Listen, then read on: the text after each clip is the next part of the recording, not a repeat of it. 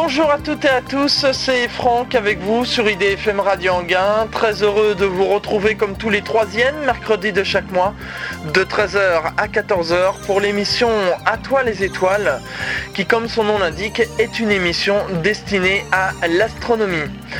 J'espère que votre rentrée s'est bien passée, que ce soit pour les élèves ou pour euh, ceux qui ont profité du mois de juillet et août pour prendre quelques vacances. En ce qui concerne l'émission À toi les étoiles, eh vous le savez, durant la saison de l'été, c'est-à-dire du 21 juin jusqu'au 22 septembre, eh l'émission À toi les étoiles s'offre une balade estivale en dehors des studios de IDFM Radio Anguin. Et comme nous sommes encore en été pour quelques jours, eh bien pour ce mois de septembre, elle est faite encore selon la formule de l'été.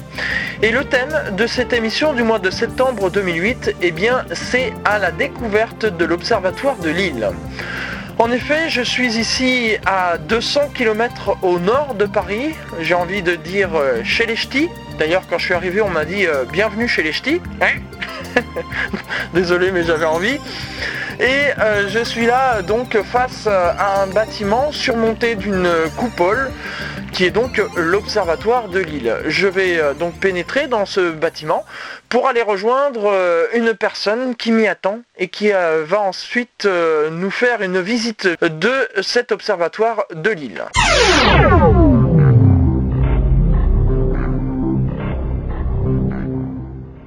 Suis donc en compagnie d'une personne qui travaille ici à l'Observatoire de Lille. Est-ce que vous pouvez, dans un premier temps, vous présenter? Oui, donc je suis Alain Vienne, je suis le directeur de l'Observatoire euh, de Lille. Je suis euh, aussi professeur euh, d'université, à l'Université de, Lille 1. L'Observatoire de Lille est une entité d'un laboratoire de l'Université de Lille qui contient donc trois enseignants-chercheurs, moi-même, mais aussi deux autres enseignants, Marc Fouchard et Stéphane Reiner. Et nos thèmes de recherche, c'est la dynamique du système solaire en général. Alors on va faire une visite guidée de, l'observatoire, eh bien je vous suis.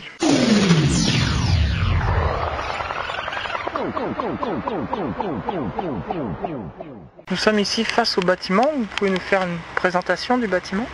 Oui, donc le, bâtiment de l'Observatoire de Lille a été construit dans les années 30 à un moment où le maire de l'île de l'époque a voulu euh, rénover le, quartier, le quartier de, quartier de Moulins. Donc en fait, si on se promène un petit peu dans le quartier, on se rend compte que l'architecture est à peu près, euh, la même, hein, euh, notamment le, côté de la serre équatoriale, etc. Le bâtiment lui-même n'est pas très très grand et il abrite une lunette de 32 cm de diamètre qui est en fait elle-même plus ancienne puisqu'elle date de 1909. Et en fait, on va justement fêter son centenaire euh, l'année prochaine, en 2009. Hein. Donc l'année était plus ancienne parce qu'en fait, elle était l'observatoire de l'île, on va dire qu'elle était en fait fondée par euh, Robert Jonker. Avant, un peu avant 1909, il a construit un observatoire. En fait, pour l'anecdote, son père euh, était un industriel du Nord, installé à Roubaix. Il était belge, mais il était installé à Roubaix, il y avait une filature, les choses marchaient pas trop mal, et euh, son fils, quand, il a eu 21 ans, Robert Jonker, il lui a demandé euh, qu'est-ce que tu veux pour tes 21 ans, pour ta majorité, et comme il était passionné d'astronomie, il dit je voudrais un observatoire. Et donc on lui, a construit un observatoire. Donc à l'époque c'était pas ici, c'était sur une petite colline près de euh, sur le AM, près de Roubaix. que vous avez vu que c'était intéressant euh, pour faire des observations. Euh, et, donc il a fait construire une lunette de 32 cm euh, de diamètre dédiée à la, mesure des étoiles doubles. Parce que c'était sa passion, il avait observé déjà beaucoup avant hein, en tant qu'astronome amateur. Et, et, sa passion c'était mesurer les étoiles doubles. Donc, euh, quand cet observatoire a été construit, nous on dirait que c'est un astronome amateur, en fait c'est plutôt un observatoire privé. Lui il travaillait presque comme un, professionnel. Il avait un assistant, il avait un bibliothécaire, un concierge, enfin, il avait tout, tout euh, quelque chose de peut-être même en termes de personnel, j'ai envie de dire qu'il y a peut-être plus de monde que maintenant, puisque ici nous on est, on est trois enseignants-chercheurs, mais malheureusement pas d'ingénieurs et pas de mécaniciens, comme à l'époque, ou alors il faut les demander des personnes de la fac de Lille de venir. Alors, sans rentrer trop dans les détails de, son histoire, euh, après la guerre 14-18, euh, sa filature marchait moins bien, il a dû, je ne sais pas si ça a fait faillite, mais en tout cas il a dû se séparer son, son observatoire. Et il a fait entamé des démarches pour le revendre, son matériel, à l'université de, à l'université de Lille. Et donc ça, s'est fait, mais l'université de Lille a préféré reconstruire un nouveau bâtiment plus près des étudiants lillois, donc ici. Donc on construit un bâtiment et l'université de Lille a racheté tout le matériel dont cette fameuse lunette qu'on va voir juste après, et qui est installée ici. Voilà pourquoi le bâtiment est plus récent que la lunette euh, elle-même. Mhm. Mais l'observatoire en tant qu'institut, donc à 100 ans aussi, parce que dès euh, pas longtemps après 1909, quand il a été inauguré, euh, il y a, par décret ministériel, l'observatoire a, été déclaré observatoire de l'université de Lille. C'est un observatoire privé, mais, mais observatoire de l'université de Lille. Maintenant, c'est un observatoire public, bien sûr, puisqu'il a été mhm. racheté, etc.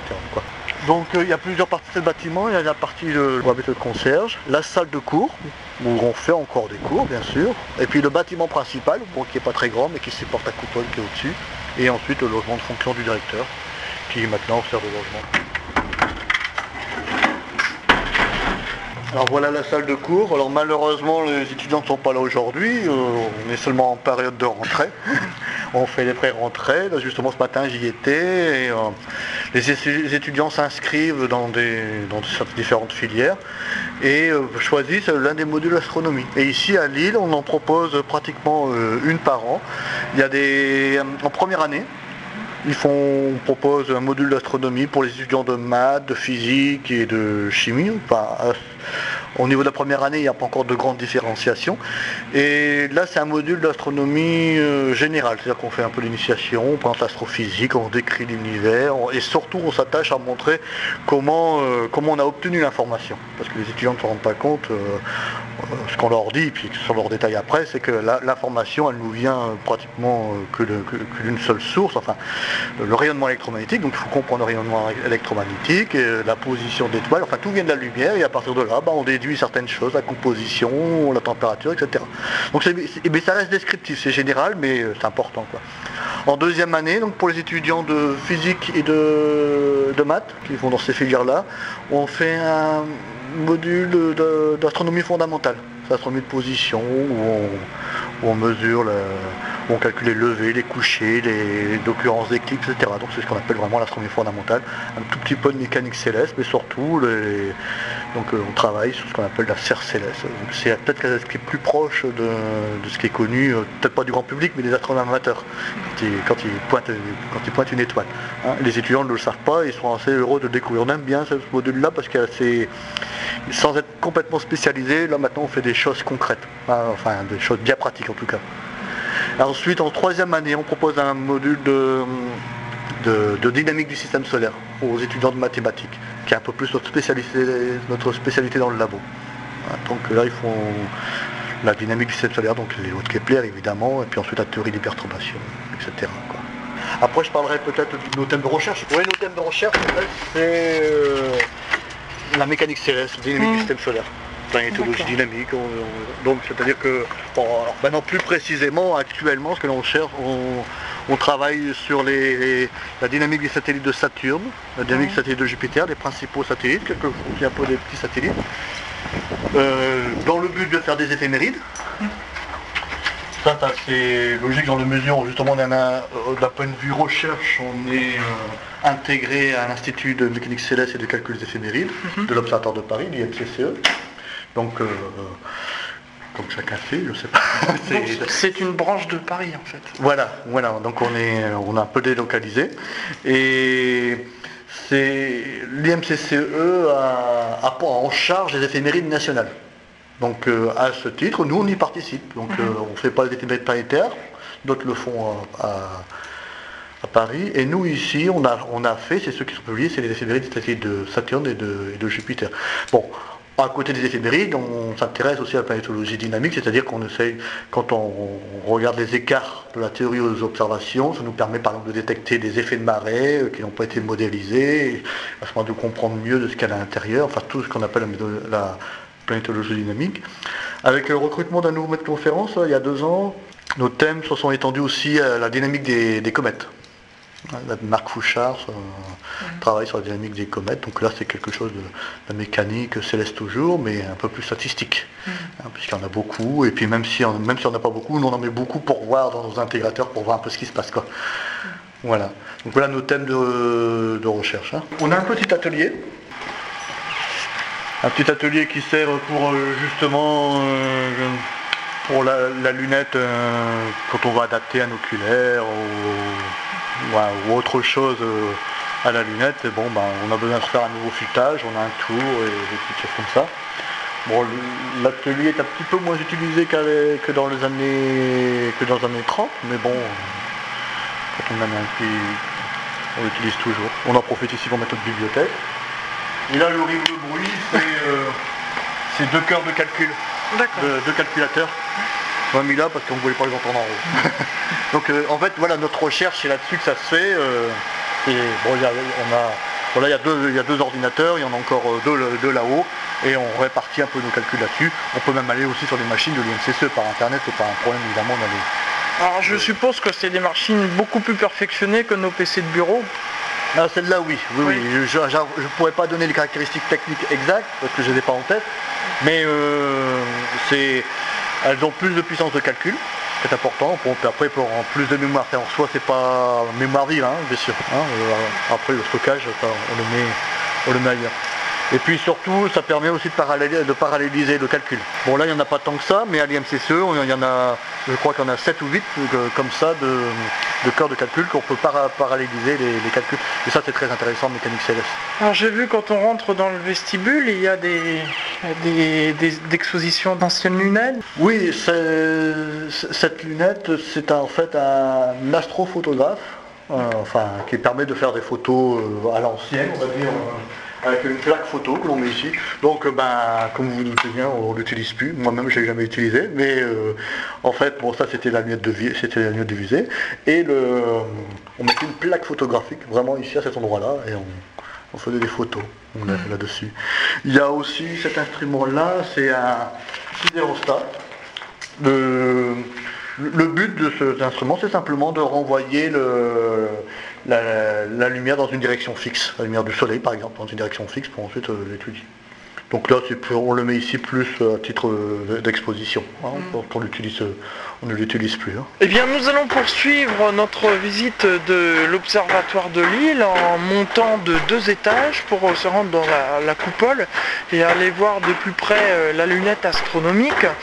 Et pendant que nous nous y rendons, eh bien, je vous propose que nous fassions une pause musicale en écoutant Bonnet M qui était en concert samedi 13 décembre à la Foire Exposition de Mantes-la-Jolie, concert gratuit. Et près de 10 000 personnes se sont déplacées pour venir les voir en concert. Comme quoi, vous voyez, Bonnet M a toujours autant de succès. Et euh, je vous propose que nous écoutions le titre Kalimba de Luna. Et on se retrouve juste après pour la suite de cette émission À toi les étoiles euh, avec la visite de l'Observatoire de Lille. A tout de suite. C'est l'émission À toi les étoiles comme tous les troisièmes mercredis de chaque mois de 13h à 14h. Et je vous rappelle que le thème de cette émission du mois de septembre, eh bien c'est à la découverte de l'Observatoire de Lille puisque nous sommes toujours dans le concept des émissions de l'été où euh, plutôt que ce soit les invités qui viennent dans les studios d'IDFM Radio Anguin, eh bien c'est moi qui viens à leur rencontre. Et donc je suis ici à l'Observatoire de Lille en compagnie de monsieur Alain Vienne, directeur de l'Observatoire de Lille. Et nous sommes là dans euh, donc la coupole. Donc voilà la de 32 cm de diamètre, 6 mètres de focale, j'ai oublié de le dire tout à l'heure, évidemment c'est important. Cette grande focale, c'est ça qui lui permet d'être bien adapté, euh, notamment à la mesure des étoiles doubles. Nous ici, on l'utilise maintenant pour la mesure aussi de la séparation angulaire des satellites de, planètes, justement, qui est un peu équivalent d'un point de vue mesure que des étoiles doubles. Alors, il y a une question que je me pose parce que euh, quand on voit la carte de la pollution lumineuse, on peut voir que sur l'île, la pollution lumineuse est importante. Alors, est-ce que justement vous n'êtes pas gêné euh, Oui, oui. Enfin, nous, on n'est pas gêné pour les observations que l'on fait. C'est-à-dire qu'on est plutôt gêné par le mauvais temps. C'est-à-dire que les, observations que l'on fait, ce sont, euh, ce sont des observations astrométriques. Il est hors de question de faire des temps de pause de 6 heures pour aller chercher des objets du, ciel profond. D'abord, c'est une lunette et pas un télescope, ce ne serait pas bien adapté. Et puis, de toute façon, c'est sûr qu'on aurait, on enregistrerait le néon euh, du lampadaire d'à côté, et puis c'est tout. Quoi, hein. mm. Non, non. Euh, on, fait des mesures astrométriques, donc quand l'astre que l'on observe est suffisamment lumineux pour le, pour le voir, euh, ben, à ce moment-là, la mesure est, très précise, à condition de le voir. Dès que l'on voit, à ce moment-là, la mesure astrométrique est très précise. Donc on ne monte pas très très haut en magnitude, mais euh, les satellites de Saturne, les satellites principaux de Saturne, les satellites de Galilée de Jupiter bien sûr, euh, c'est très, ça, marche très très bien. Les étoiles doubles, bon, évidemment, après ça dépend des étoiles doubles, ça dépend si les, coupes, sont, les, coupes sont serrées ou pas. Mais à partir du moment où on les voit, à partir du moment où on les distingue, tout de suite la mesure est très bonne grâce à, la, grande focale. Donc on est gêné par la pollution lumineuse dans le sens, bah, il y a des objets qu'on ne voit pas bien sûr. Hein. Euh, parfois, on est, gêné aussi par le mauvais temps, quand les, nuits claires, il n'y en a pas tant que ça, quoi. Mm. c'est tout. c'est comme ça. Donc, euh, si, si, c'est dommage, mais euh, bon, cette lunette, en fait, sert d'un point de vue scientifique, elle est un petit peu en, retrait, bien sûr. Hein. donc, elle a surtout un but pédagogique au niveau des étudiants de l'ILA. Euh, et puis bon, scientifiquement, on s'en sert quand même hein, de temps en temps, notamment au moment des phénomènes mutuels des satellites de, Jupiter en 2003, et puis là maintenant il y en a encore des nouveaux, donc on, on a participé à la campagne d'observation. Mais on veut dire un peu comme tout le monde, que même l'astronome amateur euh, faisait ces genres d'observations, il s'agissait d'enregistrer les, les, baisses d'éclat des satellites quand ils s'occultaient et s'éclipsaient euh, les uns les autres. Ce que je peux ajouter aussi, c'est que cette lunette est aussi beaucoup utilisée par des astronomes amateurs, grâce à une convention qu'on a faite entre l'Université de Lille et le Forum des sciences de Villeneuve qui a une vocation grand public. Donc sous la responsabilité de quelqu'un du Forum des sciences, des astronomes amateurs montent euh, observer la lunette. Et même plus, parce que depuis quelque temps, on a monté une association, l'association Jonker, on comprend pourquoi euh, quand on connaît l'histoire d'observatoire, euh, l'association Jonker, les Amis d'Observatoire de Lille, qui, bah, comme son nom l'indique, euh, font, beaucoup de choses pour, le, pour, la lunette et l'Observatoire de notamment faire des visites à des classes, les montrer aux journées de patrimoine, à la fête de la science, nettoyer cette lunette. les murs sont horriblement sales, mais ça devrait être peint bientôt. Hein. Les fenêtres ont été changées il n'y a pas longtemps, ça c'est l'Université de Lille qui a fait ces travaux-là. Par contre, tout ce qui est à lunettes, on a préféré à la limite, euh, avec bon, le milieu astronomique euh, professionnel et amateur, c'est un petit monde, donc on se connaît bien, on a préféré le faire nous-mêmes. Et donc c'est l'association Jonker, en tant que telle, qui a, rénové la lunette, qui a, tout nettoyé les, les cercles, les cercles en, en cuivre ici, qui a refait toutes les graduations du cercle en déclinaison, qui a, qui toute la lunette, qui l'a repeinte. On a démonté l'objectif d'ailleurs, il y a maintenant de ça un an et demi.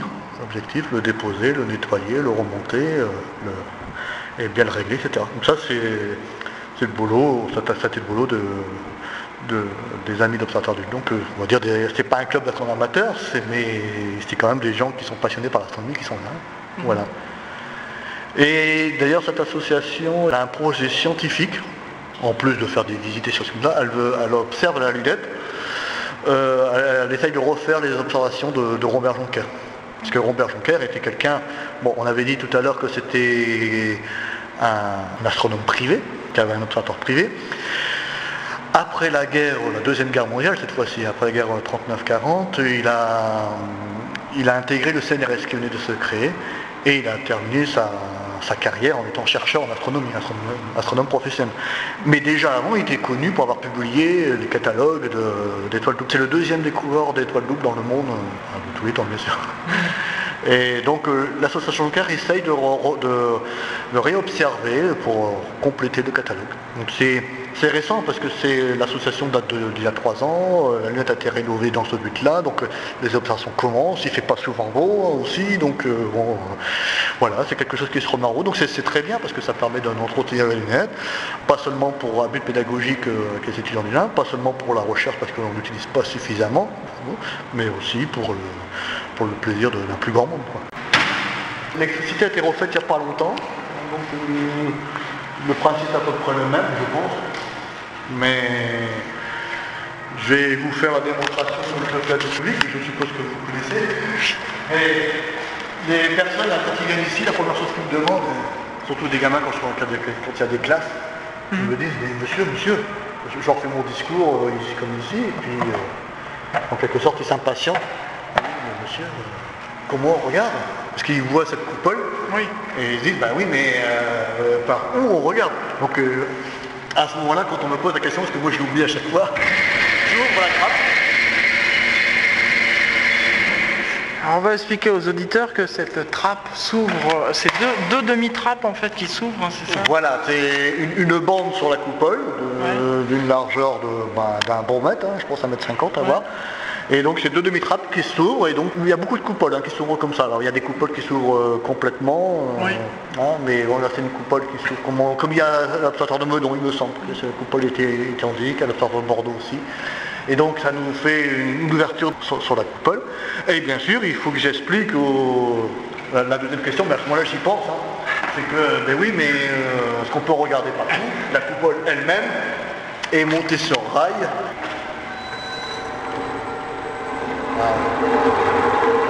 Et voilà, ça tourne, c'est magique. Donc voilà, c'est la coupole qui tourne et on la met dans toutes les directions que l'on veut. Donc euh, je suppose que pour les auditeurs astronomes qui, écoutent, c'est une évidence, mais quand je l'ai pu visiter, c'est pas. C'est quelque chose à dire parce que c'est pas, pas d'une évidence à toute épreuve. hein. Voilà. Alors on explique aux auditeurs que le bruit que vous entendez en fait, eh bien c'est le- c'est la, la coupole qui tourne sur elle-même. Oui, voilà.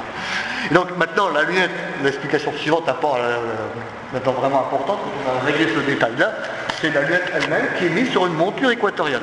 Alors là, c'est pas toujours facile à expliquer quand on a affaire à des enfants, mais euh, c'est l'occasion de, de faire un peu d'astronomie fondamentale, d'expliquer où se trouve le pôle céleste nord. hein, euh, que, nous, que nous, ici, le pôle céleste nord, il se trouve à, on va dire à 51 degrés euh, du zénith. D'accord, donc voilà, là on l'a visé. Et donc la monture, elle est faite en sorte que on la tourne suivant deux axes. Donc l'un est parallèle à l'équateur céleste ou parallèle à l'équateur terrestre. hein. Voilà, donc là il y a plus d'explications à faire avec les mains en montrant justement les, euh, où, où sont, où sont les directions. Donc cette lunette, et elle a 6 mètres de diamètre, euh, pardon, 6 mètres de, de focale. hein. donc euh, ça veut dire que la lumière qui, qui arrive là-bas à, cette 32, à une, ouverture de 32 cm arrive 6 mètres plus loin, les rayons sont focalisés ici. Donc là on a un vieil oculaire bien sûr, mais on a un jeu d'oculaire qu'on peut beaucoup plus intéressant, mais on peut mettre bien sûr une caméra CCD que l'on a, reliée à un ordinateur, on a tout ce qu'il faut ici, ou un spectrographe maintenant. hein. D'un point de vue pédagogique, c'est très intéressant quand même de, de le montrer. Et euh, tas d'autres choses, on peut en mettre un appareil photo. Alors on explique aux auditeurs que là, il y en a peut-être qui se disent on va en profiter pour mettre l'œil à l'oculaire, mais ça a été enregistré, il est 14h40, donc euh, là, il est en plein jour, Oui. donc euh, ce sera un peu difficile. hein. Voilà, donc ça c'est pour ce qui se passe à l'intérieur de la, à l'intérieur de la coupole. Euh, on a récemment, depuis maintenant euh, deux ans il me semble, euh, fait une petite manip de- d'écoute de, ra- de radio météore. Alors, Alors en quoi ça consiste, les radios météores, juste? La, la radio météore, donc on va aller à l'extérieur de la coupole pour, pour voir. Alors il y a du bruit parce qu'il y a une, une tondeuse qui est en train de, de tondre actuellement, donc euh, voilà, pardon pour le bruit, c'est ça que vous entendez au Hein juste. Le but en fait c'est d'écouter une, une radio, euh, un, un émetteur, euh, un émetteur télé, que normalement on ne capte pas. Euh, de, soit de par la position de l'antenne ou parce que l'émetteur est trop loin. Euh, par exemple, euh, il y a, pendant un an, on a écouté euh, l'émetteur d'une télévision espagnole. Donc l'antenne était dirigée vers le sud, bien sûr, pour, euh, pour écouter. Et en fait, cette, radio, cette télé espagnole, on, on ne l'entend pas parce qu'elle est, beau- elle est trop loin à cause de la ron- rondondité de la Terre. Mais quand il y a un météore qui rentre dans l'atmosphère, elle ionise l'atmosphère et l'onde qui est émise par l'émetteur espagnol est réfléchie par l'onde ionisée, par, par la traînée ionisée, pardon, et ce qui permet de la recevoir. Donc autrement dit, on ne reçoit cette télé qu'à un très court instant, au moment où il y a un météore. Donc en fait, une- une- cette manip qu'on a mis en place, c'est simplement, une, c'est simplement un compteur. On compte le, le nombre de météores qui, qui est tombé dans l'atmosphère à, à un- instant donné. On le compte et puis on fait des histogrammes et ça nous permet de voir les pics de météores quand il y a quand les pics de pluie météorite- mé- météoritique. C'est très, ça c'est très intéressant. Alors ici l'antenne maintenant elle est plus réglée vers la, la télé espagnole, elle est réglée vers une, télé, une télévision belge. Que normalement on pourrait capter très facilement, parce qu'on est suffisamment près. Mais en fait là, on l'a mis dans une position justement où on ne la capte pas, donc vers le haut, pratiquement vers le zénith. Et donc elle ne capte, donc elle est mal dirigée, mais elle ne le capte que quand justement il y a un météore qui, rentre dans l'atmosphère, euh, dans le ciel. Alors quand il y a le, 15 août, euh, j'explique aux auditeurs, le 15 août il y a euh, une pluie d'étoiles filantes, c'est les Perséides. Euh, là on doit s'en donner à cœur joie. Oui voilà, en fait ce qui se passe c'est que au moment des. Bon les Perséides c'est la plus connue, mais il y a les Léonides en novembre, tout ça. Et il y a une pluie d'étoiles filantes et cette pluie, en fait il y a un maximum d'intensité à un moment donné. Et ça, c'est important d'un point de vue mécanique céleste, d'un point de vue dynamique du système solaire pour essayer de comprendre, parce que c'est un peu toujours euh, ce qui nous intéresse dans nos thèmes de recherche. Euh, à l'IMCCE, il y a un spécialiste de, la dynamique des poussières cométaires, qui s'appelle Jérémy Beaubayon. D'ailleurs, c'est lui qui nous a aidé à mettre en place cette, cette manip-là. Parce qu'évidemment, on sait que ces météorites qui tombent sur la Terre, en fait, ce sont des restes du passage euh, de comètes. Donc il y a une comète, la comète, euh, des comètes, une comète qui passe, elle émet à la, des gaz et, elle lâche aussi de la poussière euh, derrière elle. Donc il y a toute cette traînée de poussière qui est le long de, qui traîne le long de l'orbite. Et ça, elle, émet de la poussière qu'au moment où elle passe près du soleil. Donc à chaque passage près du soleil, il y a un nuage de poussière. Et puis s'il y a plusieurs passages près du soleil, il y a plusieurs euh, nuages de poussière qui se trouvent comme ça répartis sur son, sur son orbite. Ce nuage de poussière se dilue, euh, etc. Et quand la Terre rentre rencontre euh, l'orbite de la comète, elle rencontre éventuellement le nuage de poussière. Elle peut le rencontrer, le nuage de poussière, à un endroit où il y a beaucoup de poussière, un endroit où il y a une année il y a beaucoup de poussière, une année il y a moins de poussière, et donc les pluies les étoiles filantes sont plus ou moins intenses suivant les années. Mmh.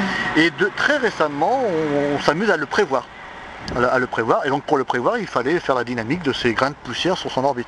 Et ça, c'était quelque chose d'assez difficile. D'ailleurs, les, les premières prédictions étaient assez mauvaises. On, se souvient que, euh, je sais plus, il y a, je crois, 5 à 10 ans de là, on avait prédit euh, euh, un maximum d'intensité pour, les, pour des étoiles filantes, et puis ça s'est passé 12 heures avant, et tout le monde l'avait raté, etc. Maintenant, les, les, modèles, grâce à Jérémy Boubaillon, les modèles sont, bien meilleurs. C'est pas facile parce que des poussières, c'est très sensible à la pression de radiation, c'est très sensible à, des tas d'effets euh, physiques. C'est plus difficile encore que les mécaniques célestes. Mais maintenant qu'on sait les modéliser, alors maintenant, ce, genre de manip, ça permet justement de faire un peu l'inverse. Ça devient une observation, en quelque sorte astronomique. Savoir à quel moment est le pic, c'est une observation qui nous intéresse, qu'on peut rentrer dans les modèles. Et puis donc, ça permet euh, de comprendre, c'est une brique à l'étude de, la dynamique des comètes. Alors bien sûr, donc le compteur ici, cette antenne est relié à l'ordinateur qui est en bas, un, ordinateur, dédié qui a quelques, quelques logiciels qui comptent les météores et ensuite euh, les, les stocks et ensuite les envoie sur internet parce qu'on n'est pas les seuls bien sûr à faire ça, on est en réseau. Alors une question que euh, je voulais poser, on parle des fois de, météores diurnes, c'est-à-dire donc des météores de jour. Est-ce que cet appareil peut aussi compter les météores diurnes? Ah oui, bien sûr, bien sûr, parce que c'est des ondes radio. Comme c'est des ondes radio, il n'y a aucun problème, c'est l'avantage de la méthode, c'est qu'il compte qu'il n'y a pas de nuit, même les nuages n'empêchent pas, euh, même en cas de mauvais temps, on, compte les, météores. Donc euh, le seul moment où on les compte pas, c'est quand il y a une panne d'ordinateur, euh, qu'on a mal réglé, qu'on a oublié de remettre en place. Donc il y, a une, petite veille à faire, mais sinon on, les compte, hein, euh, pas de problème. D'ailleurs, euh, tous les, tous les matins, les météores, il y en a. Il y en a beaucoup. Quand on était réglé sur la, télé espagnole, et si mes souvenirs sont bons, il y en avait facilement une centaine par heure. Et il y en avait beaucoup plus le matin. Et le matin, c'est dû en fait à la, au, euh, au fait que le l'orbite, on est dans la direction de l'Est, donc euh, c'est dû au mouvement de la Terre sur son orbite. Elle rencontre plus facilement les comètes euh, dans cette direction-là que dans une autre direction. Un peu comme la pluie quand on est vers le, pare-brise à l'avant. et bien prend, bien prend la pluie que le pare-brise à l'arrière ne, le prend pas, c'est le même effet. Il y a plus de météores qui tombent au matin. Hein. Donc au matin, il faut qu'il fasse jour ou qu'il fasse pas jour, on les observe bien. Mhm on les compte bien, on ne les voit pas en réalité.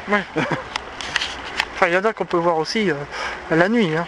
Oui, oui, oui, oui, mais on en voit beaucoup moins. donc, euh, d'un point de vue statistique, c'est ça l'intérêt. c'est que là, on les a pratiquement tous, du moins entre l'émetteur et le récepteur. On les, on les compte tous, a priori. Et donc, ça permet de faire une statistique, faire un bel histogramme, de bien mesurer quel est l'endroit du maximum, etc. Bon, peut-être redescendre dans mon bureau. Eh bien, le temps de descendre au bureau de Monsieur Vienne, nous allons nous interrompre une seconde fois et je vous propose de faire un tour de manège avec euh, Stanislas qui nous invite justement pour un tour de manège. On y va on se retrouve juste après pour la troisième et dernière partie de cette émission À toi les étoiles. C'est l'émission À toi les étoiles comme tous les troisièmes mercredis de chaque mois de 13h à 14h et je vous rappelle que le thème de cette émission du mois de septembre 2008 euh, c'est à la découverte de l'Observatoire de Lille, toujours dans le cadre euh, de la formule été. Et euh, je suis donc ici à l'Observatoire de Lille en compagnie de monsieur Alain Vienne, qui est directeur de l'Observatoire de Lille. Et là, on va se pencher sur l'expérimentation du comptage des météores. La manip du comptage des météores, sur cet ordinateur-là. Donc il y a un récepteur radio qui est, ici. D'accord.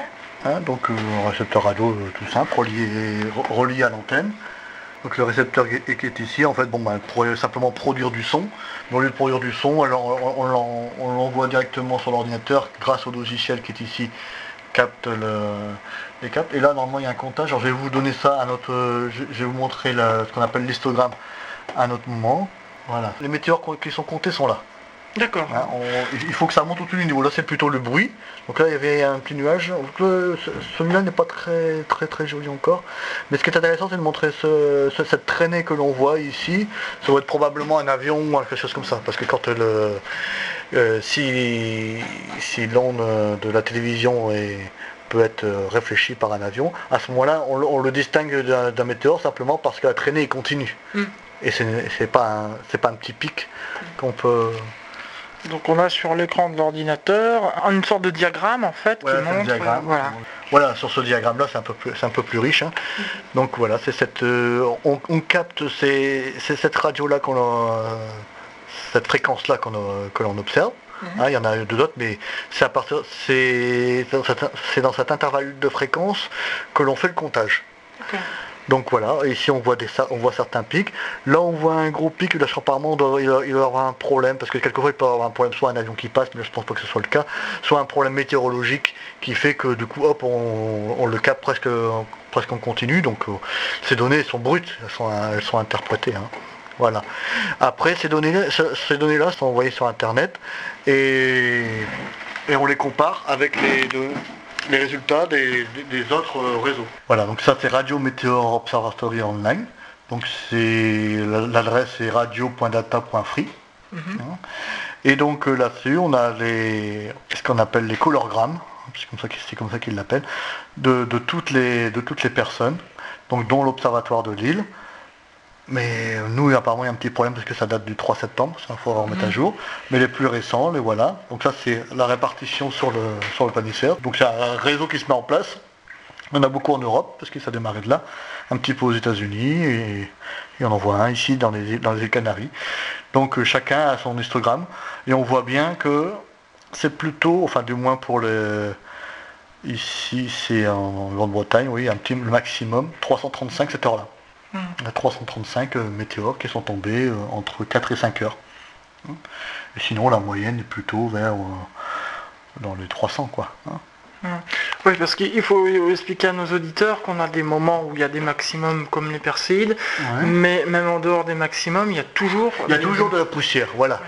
Donc euh, là, ici, bon, euh, notre radiométéore n'est pas, apparemment n'est pas au point puisque je suis en retard, je, n'ai que les données que du 3 septembre et on est déjà le 11 septembre. Donc, euh, mais bon, en ce moment, il n'y a pas de, il a pas d'alerte, quoi, pratiquement. Mais quand il y a d'alerte, on sait qu'il y a des personnes qui vont, tomber, on a intérêt à être au point pour pouvoir ensuite coordonner euh, coordonner les, données de chacune des stations. L'intérêt aussi, c'est de pouvoir, dans un deuxième temps, euh, par, euh, par parallaxe, savoir dans, quelle direction le météore est, tombé. Ce qu'on ne peut pas incapable de faire ici, puisque là on ne le fait qu'avec une seule station, on est incapable de faire, parce qu'on ne, le fait que le compter. Il y a aussi un autre intérêt quand même que la station soit au point tout le temps, c'est que quand il y a un bolide qui tombe, ça, ça, nous arrive quelquefois par hasard, euh, un, bolide, visuel, quelque chose qui est tombé euh, soit à terre, ou soit qu'on l'a vu, euh, on, a vu le bolide dans le ciel exploser ou, brûler, ben, ça permet de voir si nous on l'a observé. Hmm. Quand il y a eu des témoignages visuels, hop, et puis après de, de resituer. Et le bolide qui siffle aussi, parce que ça, il y a eu des témoins qui ont, entendu le sifflement d'un bolide. Oui, oui, c'est tout, témoignage visuel ou auditif, euh, on, peut les, on peut les recouper avec, avec les, observations, qui sont faites par les différentes stations. Mhm. Eh bien, merci beaucoup, Monsieur Vienne, pour euh, votre participation. Alors, je sais que vous avez euh, un rendez-vous, vous avez des impératifs ailleurs, donc je vais vous laisser euh, vaquer à vos occupations. Merci beaucoup d'avoir participé à cette émission À toi les étoiles. Merci aussi de votre accueil. Et on va continuer cette émission d'À toi les étoiles en allant interviewer le personnel qui travaille ici à l'Observatoire de Lille.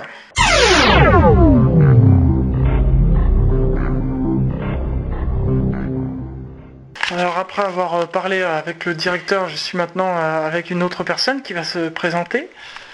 Oui, bonjour, je m'appelle euh, Stéphane Brenner. Je suis donc maître de conférence à l'Université de Lille 1. Niveau recherche, je travaille ici à l'Observatoire de Lille. Donc je viens d'arriver depuis le mois de septembre. Alors quels sont justement les travaux que vous effectuez ici à l'Observatoire de Lille? Alors donc euh, j'arrive de Berlin en ce moment, euh, où je travaillais euh, à l'agence spatiale allemande, et j'étais impliqué dans le donc dans une mission spatiale qui s'appelle CORO, qui est un petit télescope spatial en orbite autour de la Terre et qui est dédié à la découverte de planètes extrasolaires, ou des planètes autour d'autres étoiles, par la méthode dite des transits. Donc très simplement, lorsque une planète en orbite autour d'une autre étoile passe devant euh, cette étoile dans son, au cours de son mouvement. Elle provoque une petite diminution euh, du signal lumineux de l'étoile. Et donc c'est ces petites diminutions de signal qu'on essaie de détecter, donc de manière périodique. Donc le télescope spatial en orbite autour de la Terre euh, pointe un très grand nombre d'étoiles pendant de manière continue pendant six mois. Et ensuite donc avec des, des programmes informatiques on traite les données afin d'essayer de détecter des, planètes. Donc ici, votre travail à, Lille consiste à, faire le, un comptage ou à, ou à faire une rétrospective du travail de Corot? Bah, Traditionnellement, l'Observatoire de Lille est plutôt donc, est rattaché à l'Institut de mécanique céleste à Paris, et donc c'est plutôt quand même un laboratoire de dynamique. Alors justement, moi, auparavant, je faisais aussi de la dynamique, mais euh, à l'intérieur de ce projet Corot, j'ai un projet également de, dynamique, c'est-à-dire, euh, pour expliquer euh, simplement, donc quand il y a une planète euh, qui transite autour d'une étoile, s'il y en a une seule, ces transits sont exactement périodiques, ils se produisent à la période orbitale de la planète.